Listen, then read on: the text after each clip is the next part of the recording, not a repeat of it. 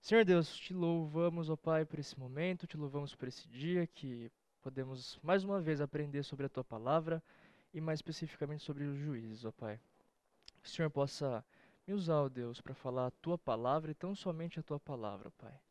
E que nós possamos sair daqui hoje é, na mente, ó Pai, que de fato é o Senhor quem reina e nos juízes não foi diferente. Muito obrigado por tudo. Esse que eu oro. Em nome de Jesus. Amém. Tudo bom, queridos? Hoje eu quero ver com vocês é, sobre alguns juízes, né? É, aula passada nós vimos um panorama geral, né, do que de fato o livro dos juízes nos expõe. E hoje eu quero começar com vocês mais especificamente nos juízes. Então nós veremos três nesses vou tentar falar em 10 minutos nesses três juízes, tá? E depois uh, nós veremos sobre Débora. Então, o primeiro deles foi Otiniel. Eu vou ler rapidinho aqui para nós nos contextualizarmos. Os filhos de Israel fizeram o que era mal perante o Senhor, e se esqueceram do Senhor, seu Deus, e renderam culto aos Baalins e ao poste ídolo. Então a ira do Senhor se acendeu contra Israel, e ele os entregou nas mãos de Cusã Risataim, rei da Mesopotâmia. E os filhos de Israel serviram a Cusã Risataim oito anos. Clamaram ao Senhor os filhos de Israel, e o Senhor lhes suscitou o libertador, que os libertou. Otiniel, filho de Kenaz, que era irmão de Caleb, e mais novo do que ele. Veio sobre ele o Espírito do Senhor, ele, ele julgou a Israel. Saiu a peleja, e o Senhor lhe entregou nas mãos de Acusã Risataim, rei da Mesopotâmia, contra o qual ele prevaleceu. Então a terra ficou em paz durante quarenta anos. Otiniel, filho de Kenaz, faleceu. Tornaram então os filhos de Israel a fazer o que era mal perante o Senhor.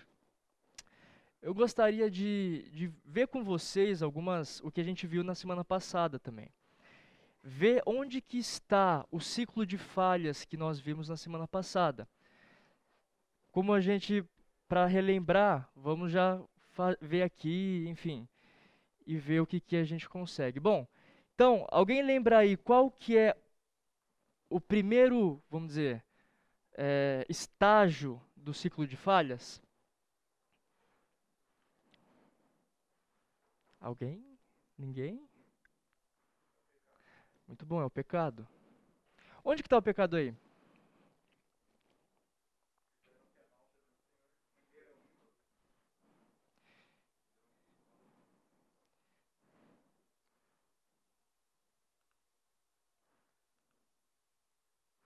Muito bom. Fizeram o que era mal perante o Senhor. O primeiro estágio aqui, que é o pecado, foi que fizeram o que era mal perante o Senhor. E aí fala: esqueceram do Senhor, seu Deus, renderam culto aos Baalins e ao poste ídolo. Isso foi o pecado deles. Idolatria. Ok, o segundo estágio, então, qual que é? Muito bom, punição. Onde que está a punição aqui? Muito bom. A ira do Senhor se acendeu contra Israel e ele os entregou nas mãos de Cusã Risataim. E aí a gente vê que uh, o rei da Mesopotâmia uh, foi e fez tudo o que fez contra a punição de Deus contra Israel por meio do rei da Mesopotâmia foi durante oito anos. Então a punição de Deus com o pecado da idolatria de Israel foi o rei da Mesopotâmia e subjugar sobre eles. Ok, e o terceiro estágio? Seguindo aí os P's. Perdão, onde que está o perdão? Não se esquecendo que esse perdão não é especificamente Deus indo e perdoando a Israel, mas sim Israel clamando a Deus por salvação. Muito bom, eu dei a dica, né? Clamaram ao Senhor os filhos de Israel. Então a gente vê que primeiro a gente vê o pecado, o pecado que os próprios israelitas fizeram, e depois Deus subjugando. E aí os israelitas vendo, sofrendo, vão e pedem por é, um Salvador. Nós vemos aqui também a, uma quarta, um quarto estágio, né, que eu já não, eu vou falar para vocês, seguindo os P's, é a provisão. Onde que está a provisão de Deus nesse, nesse, nesses versículos? Muito bom. Senhor, ele suscitou o libertador, que era o Tiniel, filho de Kenaz. E por fim, a paz, o sossego. Onde que a gente encontra isso? Muito bom. A terra ficou em paz durante 40 anos. Muito bom. Nós vemos aqui então o ciclo de falhas e durante esse capítulo 13 inteiro e na verdade em Juízes inteiro, a gente vê isso. Esse ciclo de falhas, bem explícito. Então, quem Deus usou? Primeiramente foi Otiniel. Otiniel, diferente, é, assim, na maioria dos, dos juízes nós vemos que a maioria deles era um cara que ia e guerreava, era um guerreiro. O cara ia, fazia o que tinha que ser feito, o que Deus tinha, tinha ordenado. Então, primeiramente, o Tinel foi um deles. Ele tinha uma consistência familiar. É, vamos abrir aí em Juízes 1, 13.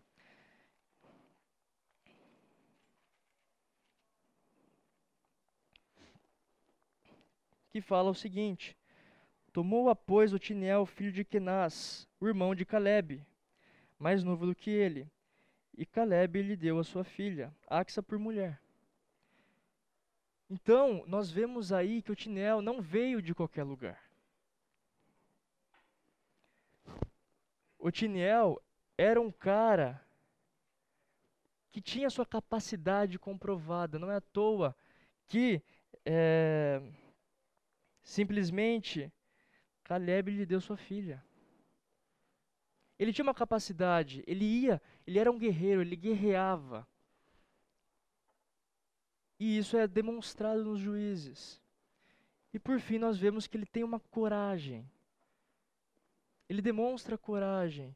Ele foi e pelejou contra o, os mesopotâmicos. E a confiança dele era direcionada. A confiança dele, ele sabia muito bem o que ele tinha que fazer, ele confiava e ia de fato.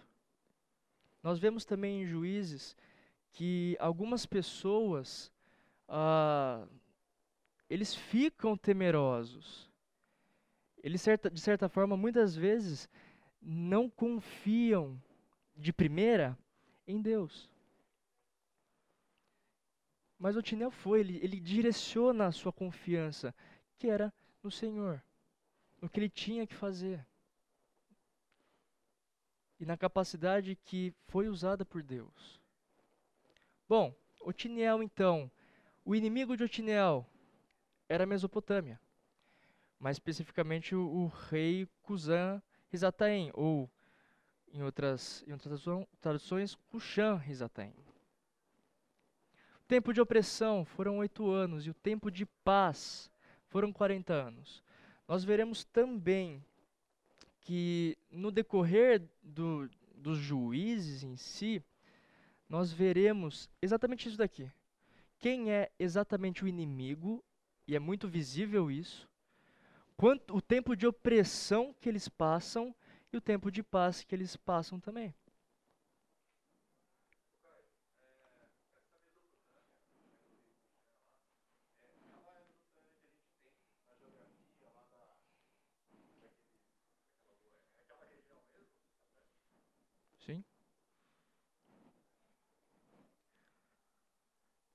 Então, esse foi Otiniel. Infelizmente a gente não vai conseguir ver muitos detalhes porque o tempo é curto, mas Otiniel entenda muito bem. Ele era um cara que tinha sua confiança direcionada. Ele tinha coragem. Ele vinha de uma família que direcionava ele também.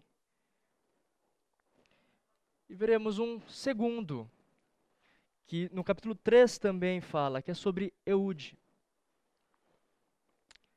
Eu não vou ler todo esse trecho com vocês, porque é bastante coisa, mas eu gostaria que vocês lessem Eu vou dar aí uns 5 minutos, Fábio, tá bom? 5 tá bom. 5 minutos.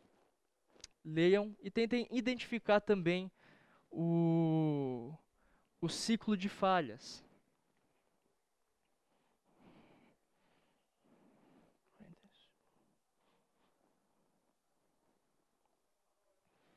Não esquecendo que o ciclo de falhas é o pecado, a punição, o perdão ou súplica de Israel, a provisão e depois a, depois a paz.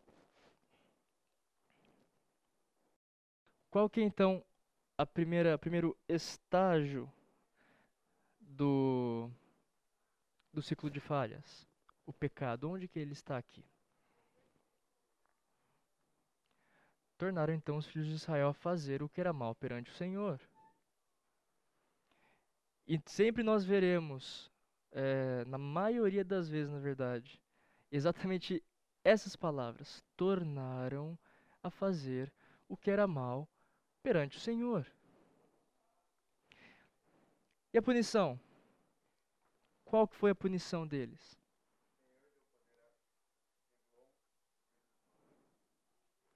Bom, o Senhor deu poder a Eglon, rei dos Moabitas, contra Israel e feriu a Israel. Apoderaram-se da cidade das palmeiras e mais um pouquinho para frente serviram a Eglon, os filhos de Israel. E foi, foi por 18 anos. E a súplica, o perdão, onde que está aí?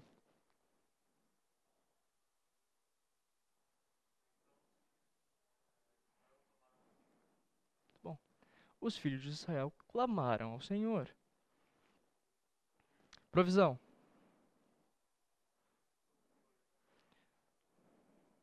Suscitou libertador, Eude, homem canhoto, filho de Gera, benjamita. E foi por intermédio dele que enviaram os filhos de Israel tributo a Eglon, rei dos Moabitas. Ok, e a paz?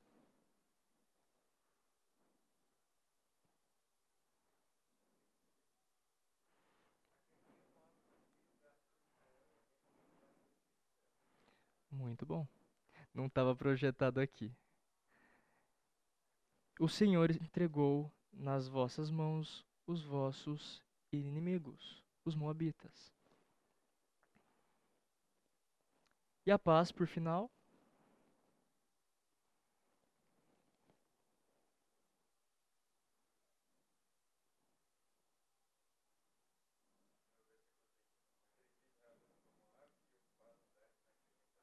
Exatamente. Moab foi subjugado naquele dia sob o poder de Israel e a terra ficou em paz 80 anos. Ok, então, Eude. Se, você, se a gente for ver, se a gente for uh, verificar, o povo confiava, entregava impostos. No versículo 15 do, do capítulo 3 nós vemos isso. Só que ele tinha uma limitação. E colocamos aqui entre, entre aspas porque era, entre aspas, uma limitação, que na verdade nós vemos do, do, diante da história que essa limitação para Deus não é limitação. E nesse caso aqui ele era canhoto. Só que Deus deu coragem a ele, deu 10 mil moabitas foram subjugados. Nós vemos que ele era organizado, cauteloso. Ele via, ele analisava a situação para depois ir de fato. E muitas das vezes é algo que às vezes a gente coloca como marca de uma pessoa organizada e cautelosa muitas vezes a gente não vê essa pessoa cautelosa e organizada como alguém corajoso, porque ele não vai direto e peleja.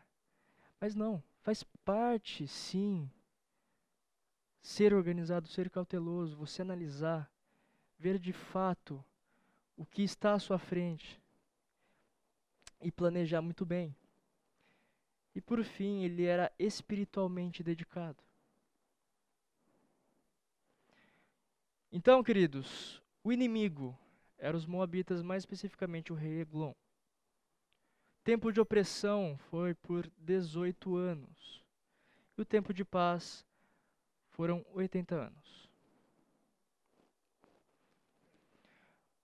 Ok, vamos ver então o próximo, que foi especificamente Sangar. Depois dele foi Sangar, filho de Anate, que feriu 600 homens dos filisteus, com uma aguilhada de bois. E também ele libertou a Israel. Onde é que está aí a... o pecado?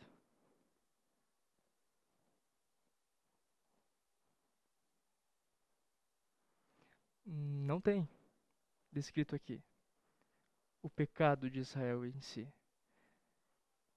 Mas isso não quer dizer que Deus não colocou um libertador. Onde que está o libertador aí?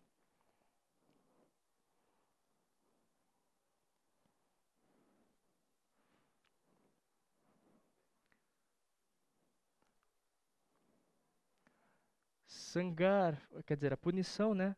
Foram os filisteus e nós vemos que Sangar foi o libertador de Israel. Só para só explicar aqui, não fala especificamente do pecado. Porque nós vemos o pecado de Israel na época de Eude. E Sangar foi e libertou Israel.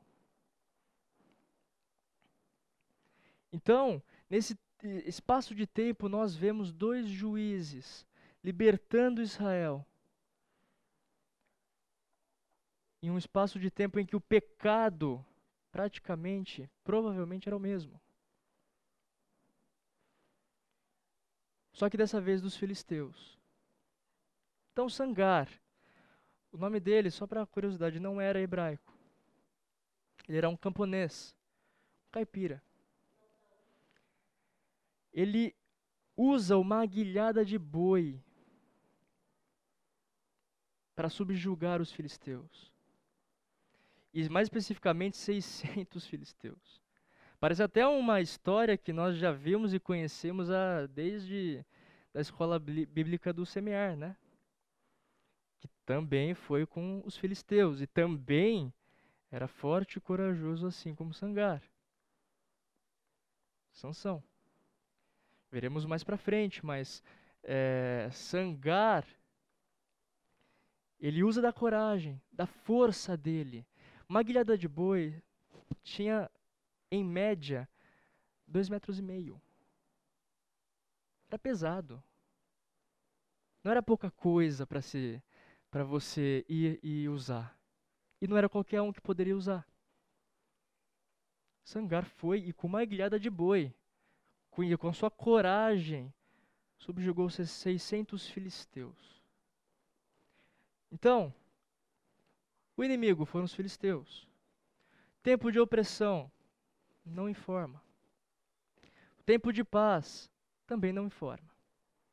Esse daí é um dos umas exceções assim dos versículos em que não é citado o tempo de opressão, não é citado o tempo de paz, como nós vemos na maioria dos juízes. Então, queridos, concluindo aqui, em Marcos 1,17, fala o seguinte: E disse de Jesus: Sigam-me, e eu os farei pescadores de homem, de homens. Quando Deus chama, Ele capacita. E está sempre presente. Nós vemos aqui que as características dessas pessoas, em sua maioria, era coragem. Mas também, para ir pelejar contra exércitos, precisava de confiança em Deus.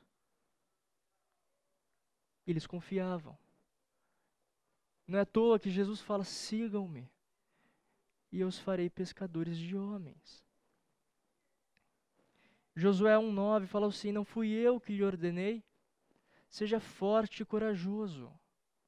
Não se apavore, nem se desanime, pois o Senhor, o seu Deus, estará com você por onde você andar. Esse é um versículo famoso em Josué. Na iminência dele ir e entrar na terra, ele tem medo. Ele tem limitações também, assim como qualquer um. Mas o Senhor fala: Foi você que eu escolhi. Vá, coragem. Sabe por quê? Porque eu vou estar com você. Você não vai sozinho. Eu estarei com você. Isso já é suficiente. Então, queridos, esses foram os três primeiros juízes. Eu falhei com vocês, não consegui falar em 10 minutos, mas vamos para hoje mais um juiz. Então, lembrando aqui, né? Já lembramos, só que temos o ciclo de falhas, que é o pecado, a punição, o perdão, provisão e a paz. E mais especificamente agora, eu gostaria de ver com vocês sobre Débora.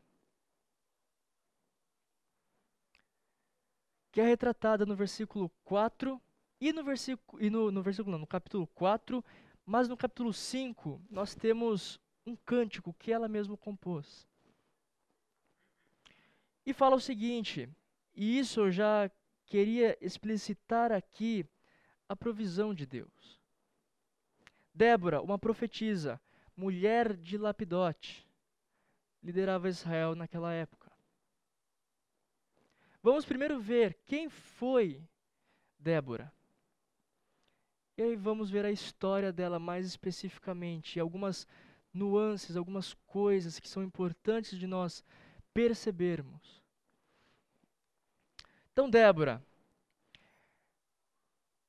ela foi a única juíza e profetisa. Era considerada profetisa porque ela pregava e ensinava a palavra de Deus. E se a gente for ver durante o livro de Juízes inteiro, nenhum outro foi considerado profeta.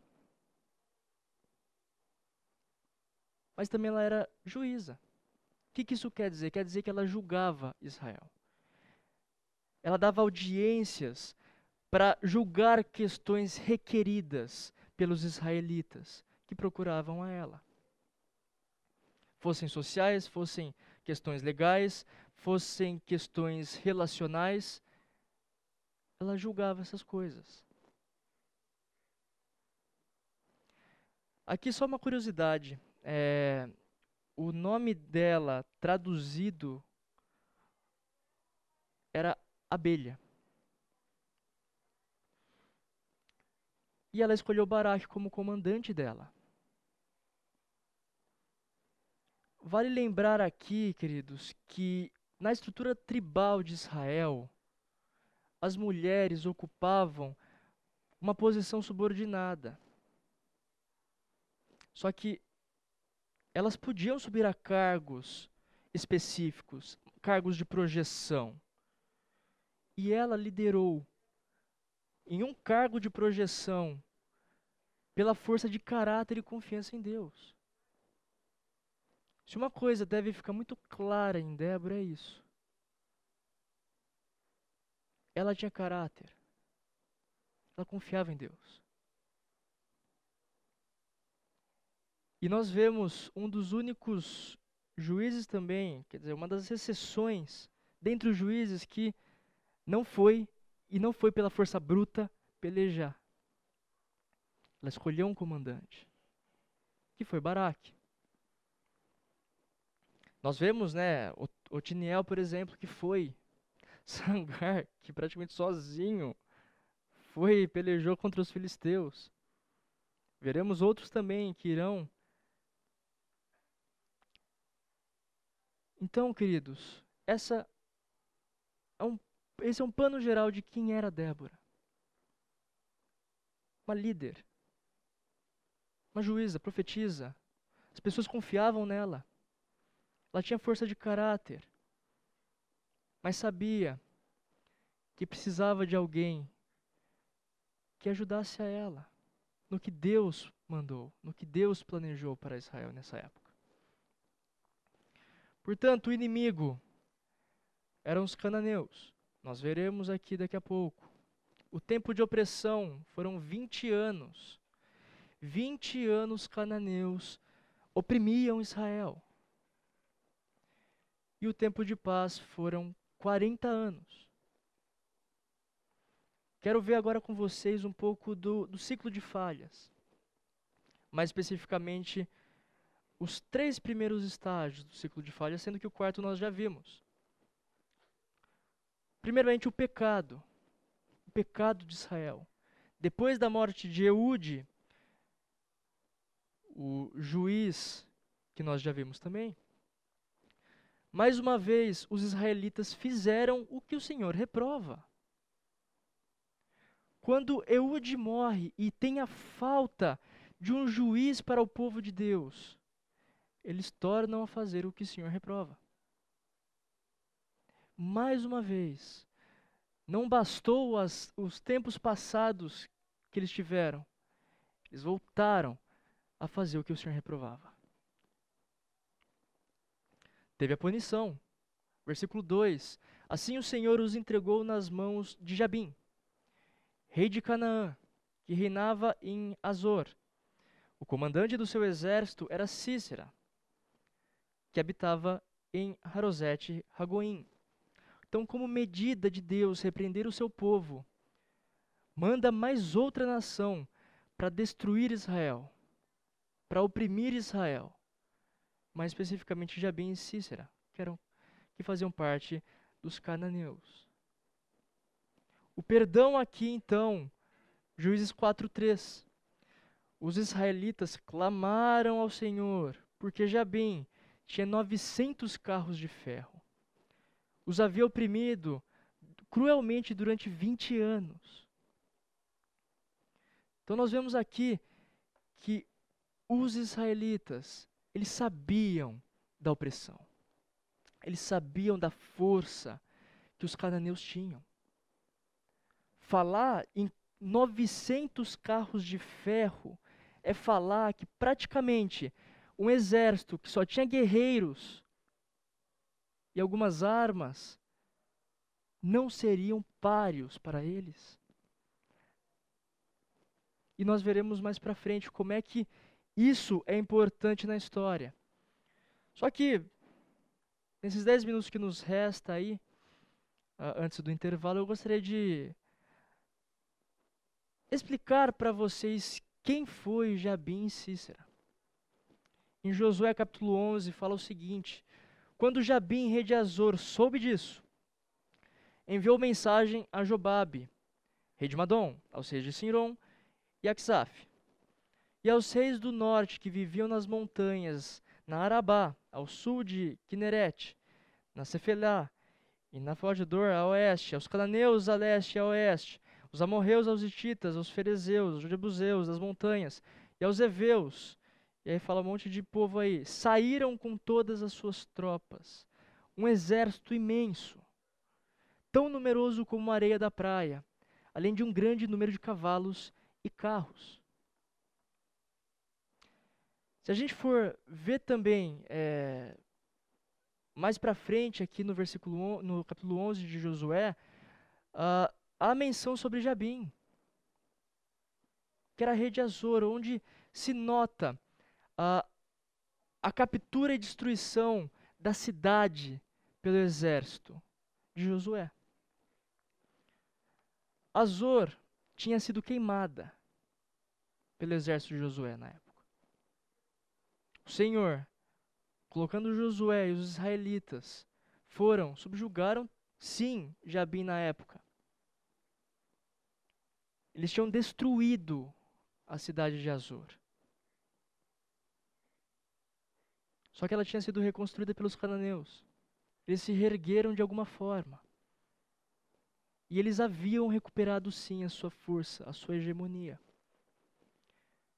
E Jabim colocou Cícera como que era um comandante e sob o comando militar desse capitão, que era mais habilidoso, Nós vemos aqui os equipamentos dos cananeus, que eram muito mais superiores aos dos israelitas. Eles tinham, como a gente vê em, em Juízes, 900 carruagens de ferro.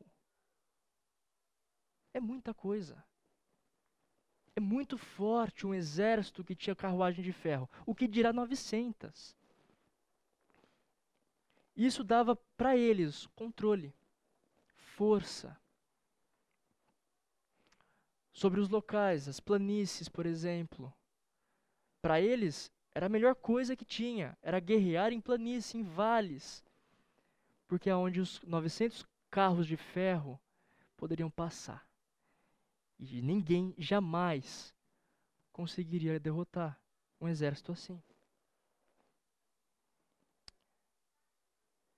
E a opressão a Israel era iminente. E o povo conclui mais um estágio do ciclo. Eles clamam ao Senhor por alguém que salve. Porque eles sabem, eles conhecem esse exército. Eles conhecem muito bem os cananeus.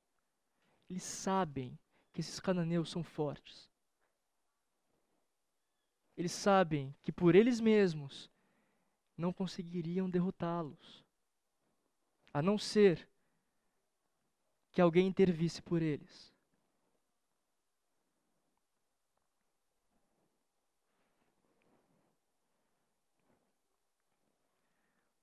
Temos então uma convocação.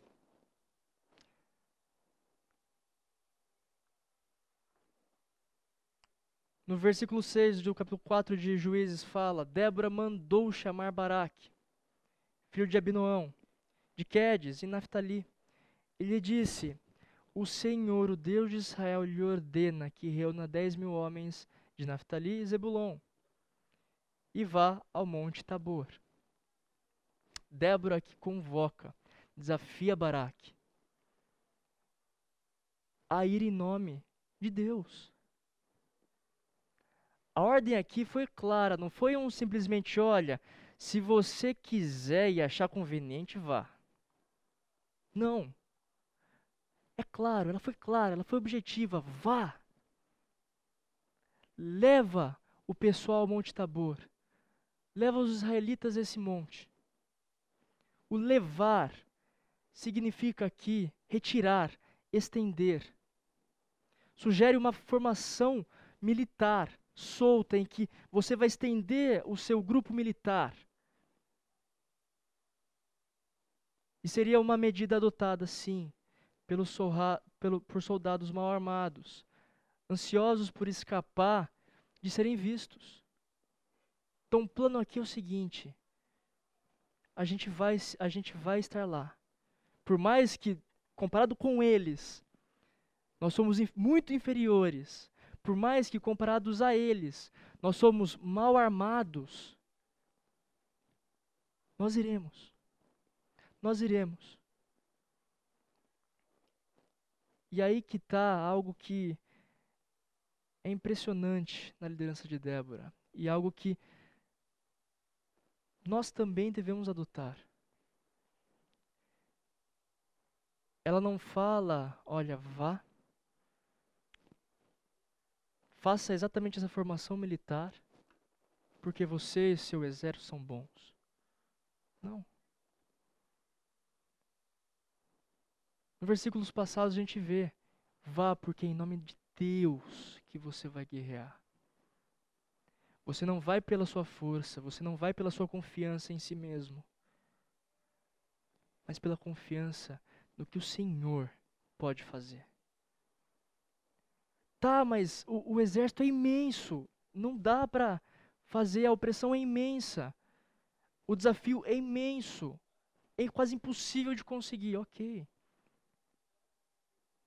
Vá. Vá, isso não importa. Porque é o Senhor que vai guerrear. É o Senhor que vai estar. Da mesma forma, nós. Poxa, mas o que o, o fulano de tal no trabalho está me falando para fazer é quase impossível, eu não tenho tempo praticamente para isso. Cara, vai faça com excelência. putz, mas se ele pedir alguma coisa que a palavra não me manda fazer, eu vou ser demitido. Ok. Seja corajoso e fiel ao Senhor para fazer isso. Sabe por quê? Porque você está com o Senhor. O Senhor está contigo. É o Senhor que vai te ajudar nesse aspecto. É o Senhor que controla. Ele é o soberano. Essa, essas eram mentalidades de Débora. E nós veremos também, depois do intervalo, como é que isso se explicita ainda mais na vida dela e também na vida de Baraque. Agora são 10 e 8. Uns 10 minutinhos de intervalo, tá bom? Pode ser? E depois nós voltamos. Vamos lá então, queridos. Voltando então à, à história. Até então nós vimos uh, o que era o exército de Jabim e Cícera.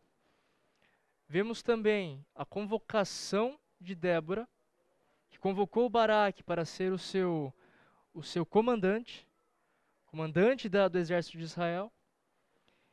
E agora vamos ver um pouco para os geógrafos de plantão. Acho que o, o Concon não está aí, né? Putz, eu não vou conseguir fazer a zoeira. Vamos combinar o seguinte então, quando ele chegar, eu vou começar a zoeira, pode ser? Fechou então. Então, para os geógrafos de plantão ainda assim, nós vamos ver uh, o que era esse Monte Tabor. Alguns podem não gostar, mas é algo que é interessantíssimo para a gente entender e até diria importante para a gente ver o que Deus fez na história. Então, queridos, vamos entender, entender um pouco mais. Esse daqui é um, é um mapa simplificado, vamos dizer assim, e para quem adora uh, geodese, né, especificamente, é algo muito interessante, né? Então, assim, é, gente, eu comecei a zoeira, tá? É, para porque o Concon já chegou. Então, os, os geógrafos de geo, geode o quê? O Concon?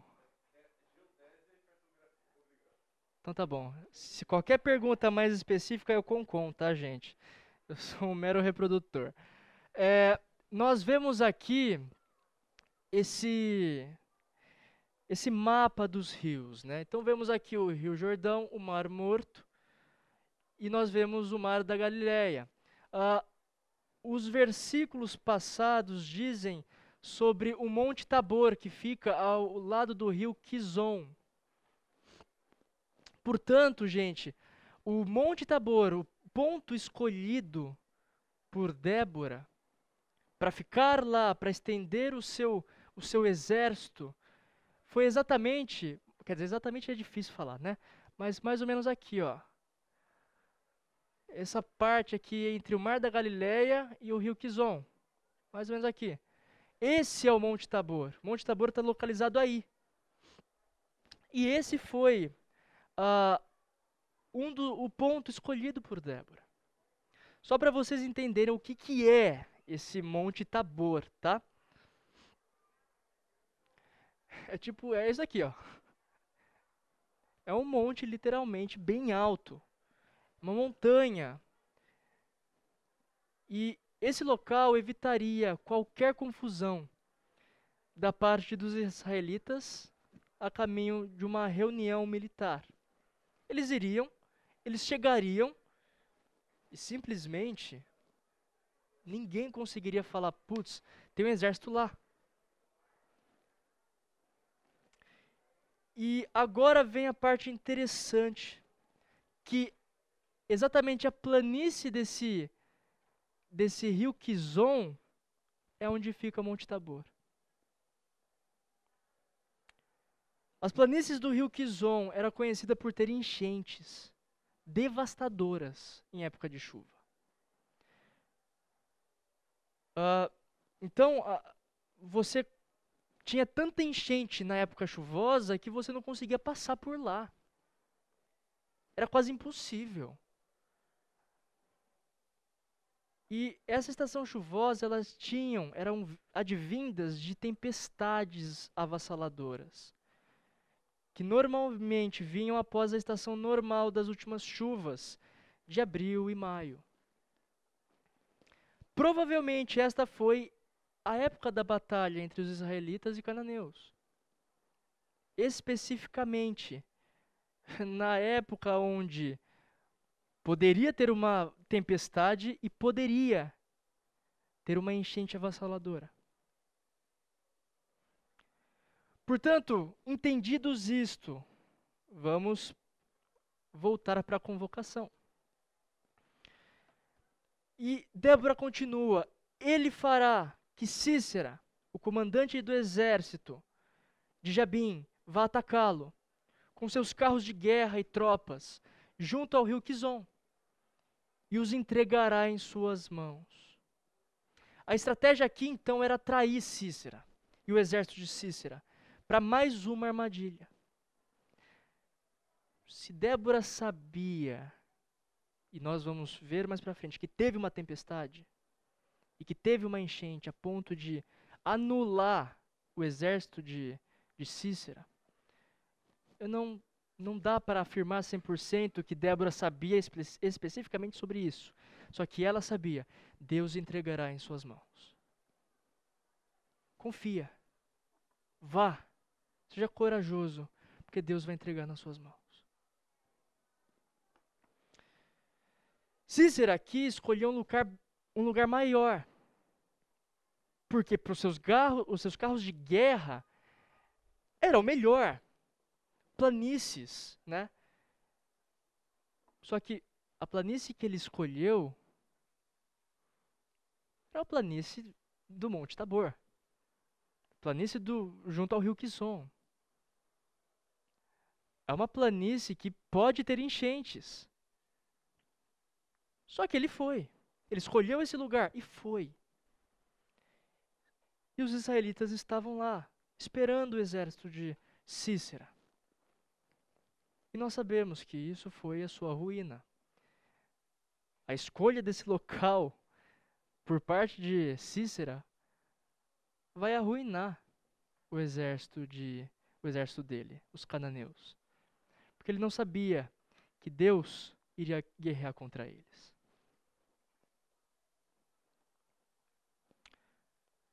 E aí a gente entra numa parte que é, gera muita confusão às vezes e também é muito polêmico. Que é basicamente a atitude de Barack diante de tudo isso. Muitas vezes a gente escuta, pô, mas cara, Barack foi medroso. Barack foi covarde. Cara, na maioria das vezes eu escutei isso também. Mas eu gostaria de também a gente poder enxergar uma outra parte. Versículos 8 e 10 falam o seguinte: Baraque disse a ela: Se você for comigo, eu irei. Mas se não for, eu não irei. E respondeu Débora: Está bem, irei com você. Mas saiba que, por causa do seu modo de agir, a honra não será sua, porque o Senhor entregará Cícera nas mãos de uma mulher. Então Débora foi a Quedes com Baraque onde ele convocou Zebulon e Naftali. Dez mil homens o seguiram, e Débora também foi com ele. Só de ver nisso daqui, nós podemos entender que, de fato, Baraque estava com medo. Eu não quero retirar essa imagem que sempre nós somos ensinados de que, cara, Baraque foi covarde. Ele foi medroso. Ele foi medroso. Ele sabia o que estava por vir. Tanto que Débora falou, por causa do seu modo de agir, não é você que vai ser honrado.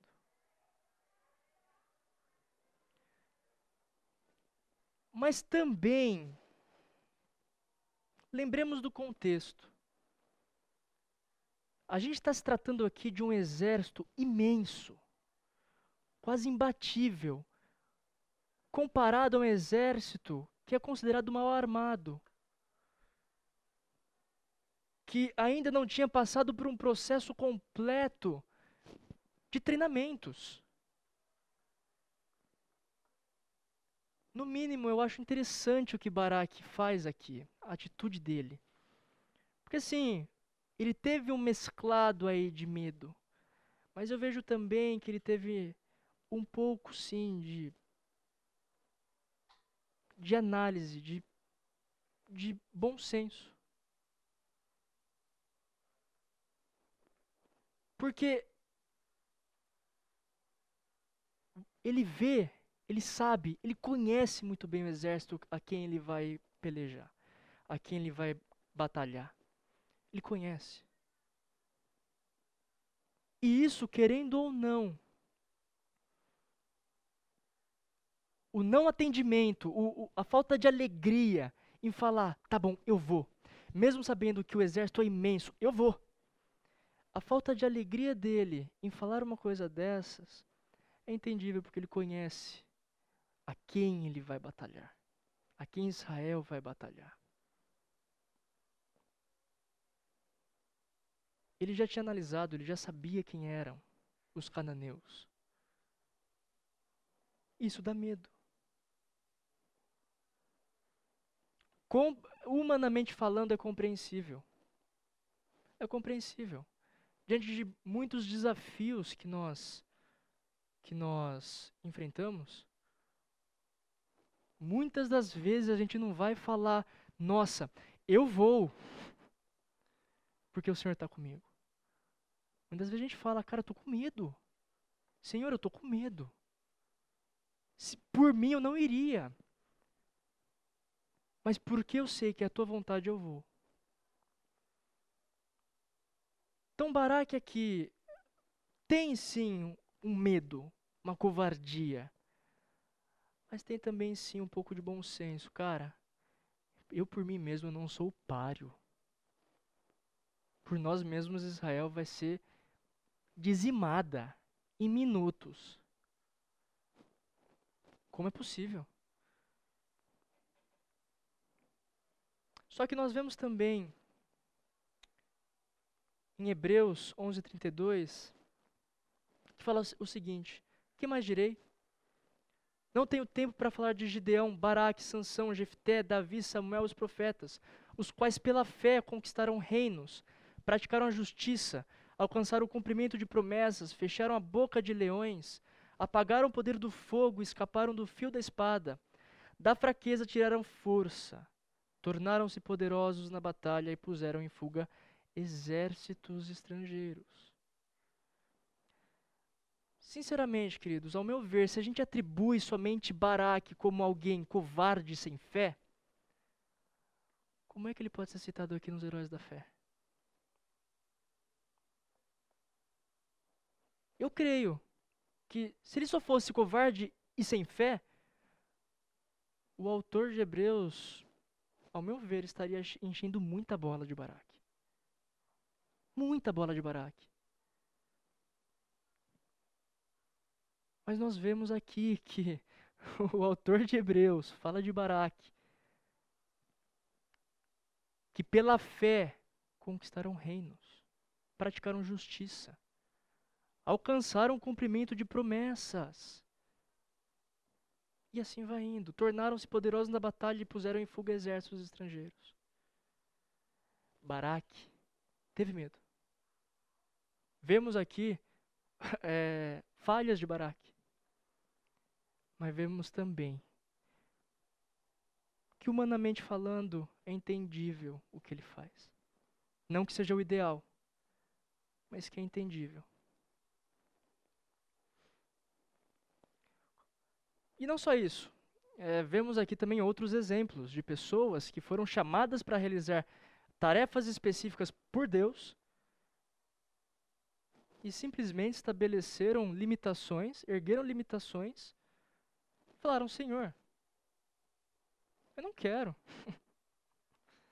A gente vê aqui em Êxodo 4,13: Respondeu-lhe, porém, Moisés: Ah, Senhor, peço-te que envias outra pessoa. Deus chamou Moisés para anunciar, para liderar um povo, para sair do Egito. E Moisés fala: Ah, Senhor, eu peço que envie outra pessoa, Porque eu não sou capaz disso. Eu tenho limitações. Juízes 6,15, que a gente vai ver mais para frente. Ah, Senhor, respondeu Gideão. Como posso libertar Israel? Meu clã é o menos importante de Manassés, e eu sou o menor da minha família. Nós veremos mais para frente que Deus fala: vá. Vocês estão sendo oprimidos, você é o libertador. Vá. Ele fala: Ah, Senhor, como que eu, sendo o menor de todos, e o menos importante é o meu clã, como que eu posso fazer uma coisa dessa? Grandiosa? Não tem como. Em Jeremias, o próprio Jeremias, ao ser chamado para profetizar, ele mesmo fala, mas eu disse: Ah, soberano Senhor, eu não sei falar, porque eu ainda sou muito jovem. O profeta Jeremias, quando foi chamado, ele falou: Senhor, eu não consigo. Eu sou muito jovem. Eu não sei falar, não tenho experiência para falar uma coisa dessas. O que a gente não percebe, queridos, é que os grandes homens, eles entendem muito bem a sua pequenez e incapacidade pessoal. Diante de um chamado de um pai soberano, grandioso, Os grandes homens entendem muito bem isso, que são incapazes por si só. E isso traz medo. Isso traz incertezas. Mas a chamada divina nunca é realizada somente pelas mãos humanas. É sempre acompanhada pela provisão divina, pela provisão do nosso Deus, que é soberano, grandioso, e fiel. Sempre foi.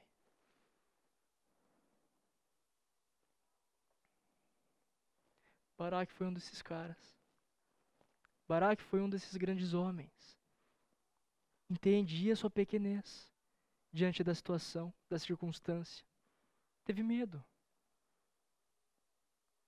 2 Coríntios 3, 4 a 6 fala o seguinte: Tal é a confiança que temos diante de Deus por meio de Cristo. Não que possamos reivindicar qualquer coisa com base em nossos próprios méritos, mas a nossa capacidade vem de Deus. Ele nos capacitou para sermos ministros de uma nova aliança, não da letra, mas do Espírito, pois a letra mata, mas o Espírito vivifica. Paulo se refere aqui a todos os que são chamados para o serviço de Deus. O que, que nós podemos então ver aqui de Baraque? Primeiro, Baraque demonstra que ter fé é ouvir a Deus em cada estágio da vida, em cada circunstância da vida. Ele teve medo. Ele entendia muito bem o que ele tinha que fazer. Isso causava medo. Mas no fim ele foi. No fim ele foi, guerreou e foi vencedor. Segunda coisa que Baraque demonstra é que mostrar coragem diante das situações mais sombrias é importante. Do ponto de vista humano, é impossível.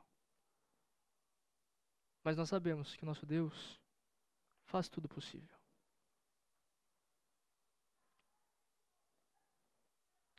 Baraque ele vai à luta. Mesmo sabendo que a derrota seria praticamente certa do ponto de vista humano. Mas ele mostra, mostra caráter, ele mostra coragem, ele mostra fé, no final das contas. E terceiro, ser humilde. Baraque demonstra o que é ser humilde e não buscar honra própria ele ainda assim obedece a Deus. Ele ainda assim vai, mesmo sabendo, e Débora deixou muito claro isso, mesmo sabendo que a honra não seria dele, seria de uma mulher. Ele ainda assim vai.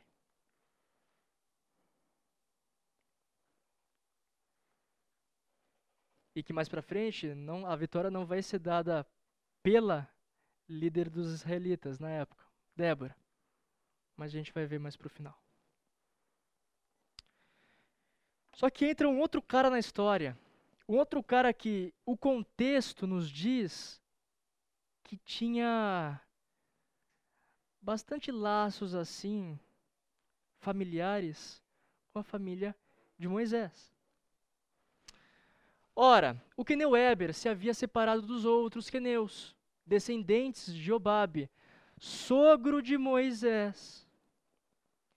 Isso é um detalhe muito importante, porque os queneus eram considerados ah, um clã de nômades, ou seja, que a toda hora saíam de seus lugares que habitavam e iam para outros lugares. Isso quer dizer o quê? Que eles viviam em tendas. Mas também um dos significados do nome de Eber é que ele é aliado. Teoricamente, ele deveria, os queneus deveriam ser aliados de Israel, porque tem fortes laços com Moisés. E continua. Armou sua tenda junto ao carvalho de Zaanim, perto de Quedes. Quando disseram a Cícera que Baraque, filho de Abinoão, tinha subido ao monte Tabor, Cícera reuniu seus novecentos carros de ferro e todos os seus soldados de Arosete Ragoim ao rio Quizon. Alguém foi e falou, deu informações ao, a Cícera que os israelitas estavam naquele monte específico.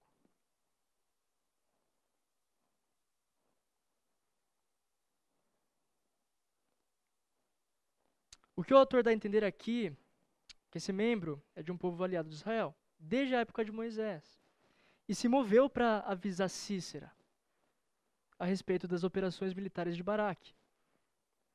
Cícera, assim, estando bem informado sobre o que estava acontecendo, o que, que o, o, a movimentação que, o, que os, os israelitas estavam fazendo, ele vai, se organiza e vai contra Israel.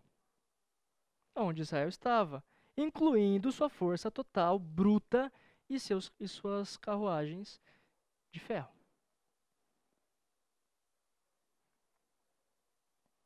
E aí isso nos leva à batalha no Monte Tabor. Isso nos leva ao que aconteceu.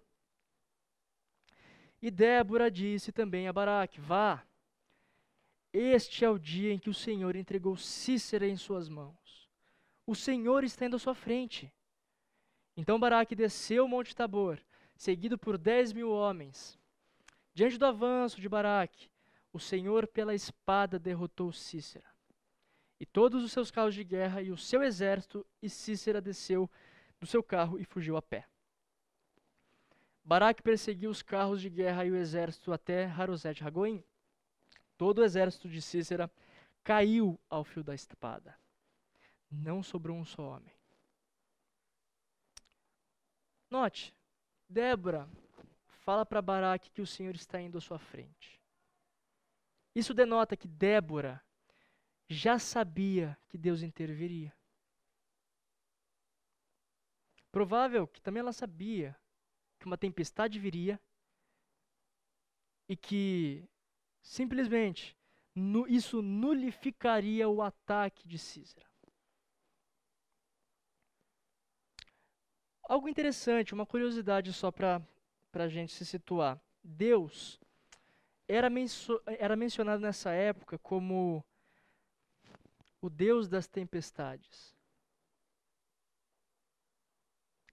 Ou seja, isso quer dizer que se você falasse para o israelita sobre Deus, ele falava: O Senhor é o Senhor também das tempestades. E algo interessante também é, é que esse, esse conceito de o Senhor das tempestades, o Deus das tempestades, não era só atribuído a Deus. Mas nós vemos, e nós vimos na, na semana passada, que Baal também era considerado como um deus e um deus das tempestades que cavalgava as nuvens. Ou seja, o fato de uma tempestade vir, tanto para os israelitas quanto para os cananeus, demonstraria a atuação divina, seja de Baal ou seja do Deus, do Deus soberano.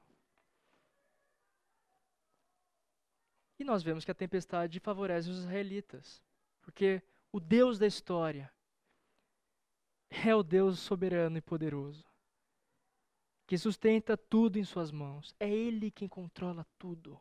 Não era Baal. Era o, Deus de, de Israel, dos israelitas. O que ele disse aconteceu, porque Ele é o soberano Senhor. E Débora demonstra esse exemplo rico de liderança porque ela confia em Deus. Ela conhece muito bem quem Deus é. Ela sabe que, mesmo nas piores circunstâncias possíveis, o Deus de Israel é o Deus soberano e poderoso e que está ao lado deles. A liderança, queridos, ela não se baseia nos nossos feitos e merecimentos. Por mais que atribuam isso a nós, mas não é. A liderança se baseia na dependência que nós temos em Deus. Que a liderança se baseia nessa dependência diária, no dia a dia que é onde as piores circunstâncias virão. Débora é um exemplo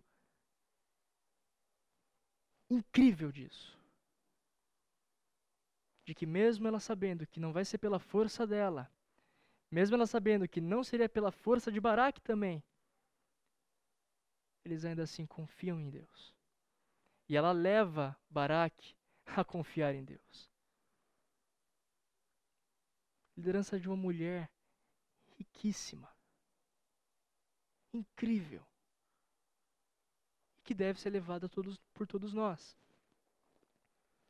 Mas nós vemos aqui que o exército de Cícera caiu, foi dizimado, foi nulificado, e a ponto de não sobrar um só homem. E aí nós vemos a fuga do comandante dos cananeus. Então, após toda a experiência de Cícera, é, ele fugiu e foi abrigado por uma mulher que,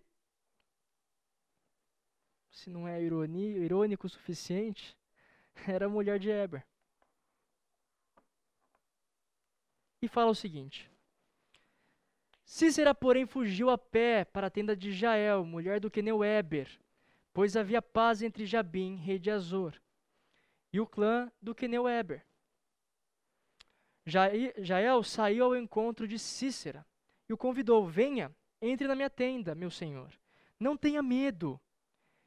Ele entrou e ela o cobriu com um pano.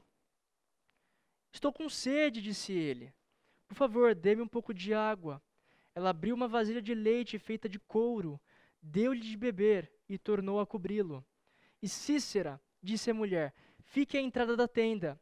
Se alguém passar e perguntar se há alguém aqui, responda que não. Entretanto, Jael, mulher de Eber, apanhou uma estaca da tenda e um martelo e aproximou-se silenciosamente enquanto ele, exausto, dormia um sono profundo. E cravou-lhe a estaca na têmpora até penetrar o chão, e ele morreu. Baraque passou à procura de Cícera, e Jael saiu ao seu encontro. Venha, disse ela. Eu lhe mostrarei o homem que você está procurando. entrando ele na tenda, viu ali caído Cícera morto, com a estaca atravessada nas têmporas. Naquele dia, Deus subjugou Jabim, o rei cananeu, perante os israelitas. E os israelitas atacaram cada vez mais a Jabim, o rei cananeu, até que eles o destruíram. Então, Cícera foi, foi ao encontro dos queneus, a quem ele sabia que poderia confiar, e quem o recebe é a mulher de Eber. O destino final dele deveria ser a cidade onde estavam estabelecidos os queneus. E essa mulher o abriga. Essa, essa mulher o tranquiliza. O convence com palavras tranquilas. Venha, entre na minha tenda, meu senhor. Não tenha medo. Só para a gente entender um pouco mais, queridos, a aceitação da hospitalidade na tenda de um nômade era a garantia de uma proteção. Já eu falando venha, ela simplesmente estava falando: eu vou oferecer proteção total. Por quê? Porque entrar na tenda de uma mulher, principalmente se for casada, era proibido. Não se podia fazer uma coisa dessa. Ou seja, era protegido por quê? Porque sabia-se que ninguém poderia entrar lá, a não ser o marido dela.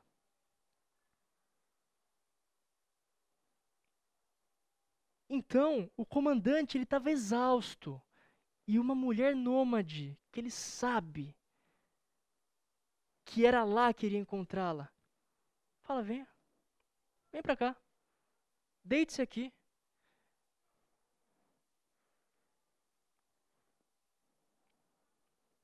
E depois da caída de sono de Cícera, é aí que ele é derrotado pelas mãos de uma mulher que não era Débora, que era Jael. Mesmo também com Cícera fugindo, o Senhor colocou a pessoa certa, no momento e local certo. Colocou a pessoa certa, Jael. Colocou no momento certo, quando ele estava destroçado física e psicologicamente. E no local certo, numa tenda de uma mulher casada, onde ninguém mais, nenhum homem poderia entrar, senão o seu próprio marido.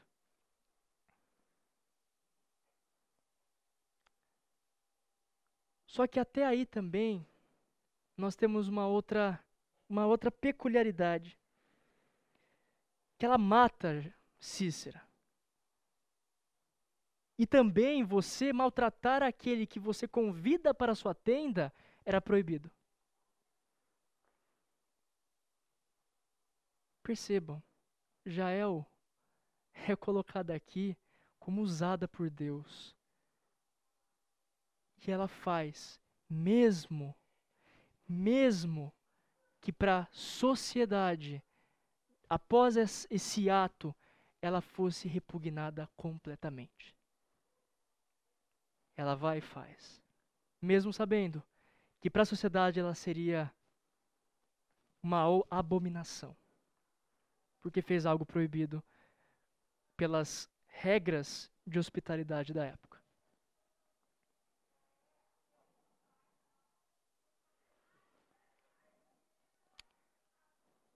Nós vemos aqui então, queridos, instrumentos. Instrumentos usados por Deus foi o Senhor quem falou a Débora, e por meio dela, foi o Senhor quem se adiantou a Baraque e deu vitória. Foi o Senhor quem entregou Cícera nas mãos de Jael. Aqui a história não é de Jael, não é de Débora, tampouco de Baraque. A história é de um Deus que é libertador agindo de acordo com a sua vontade e não segundo as ações ou méritos do seu povo. Aliás, nunca poderia ser, porque os méritos e atitudes do seu povo até então era de reprovação por Deus. E constante ainda por cima, porque entra e sai juiz, eles voltam a fazer o que Deus reprovava. É Deus quem merece toda a glória nessas histórias. Ser usado por Deus é um privilégio e não motivo para nós acumularmos glória. Nosso serviço na igreja, na faculdade, no trabalho, onde a gente for e estiver, o serviço a Deus é um privilégio dado por Ele.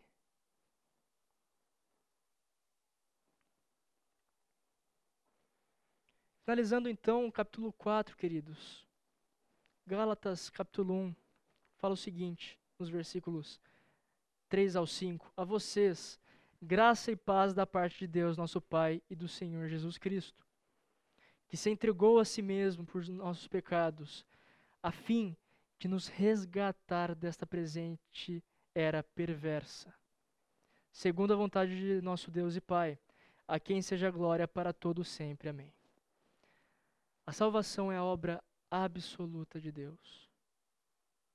É a Ele que pertence a honra e a glória, assim como nosso serviço.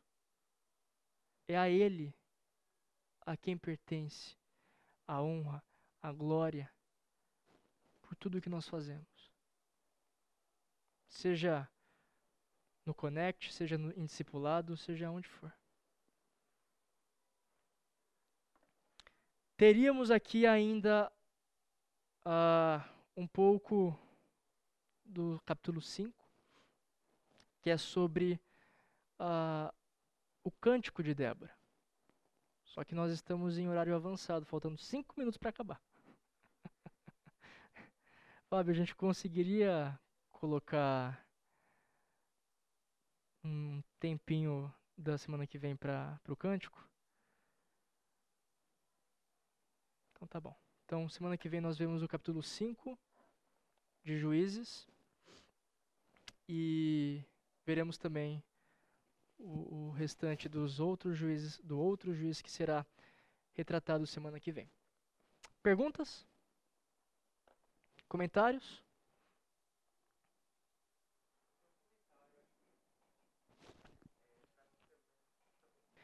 Uma coisa aqui muito interessante também é a gente ver que esse ciclo de falhas é Deus agindo. Não é porque Jabim quis uma um dia fazer isso. Não, porque Deus colocou para que Israel fosse subjugado. É Deus quem permite o pecado de Israel. É Deus quem subjuga Israel. É Deus quem promove um Salvador. É Deus quem promove a vitória. E é Deus quem promove essa paz que eles têm depois. É algo que vocês conseguem lembrar de alguma história que explicita isso ao seu máximo?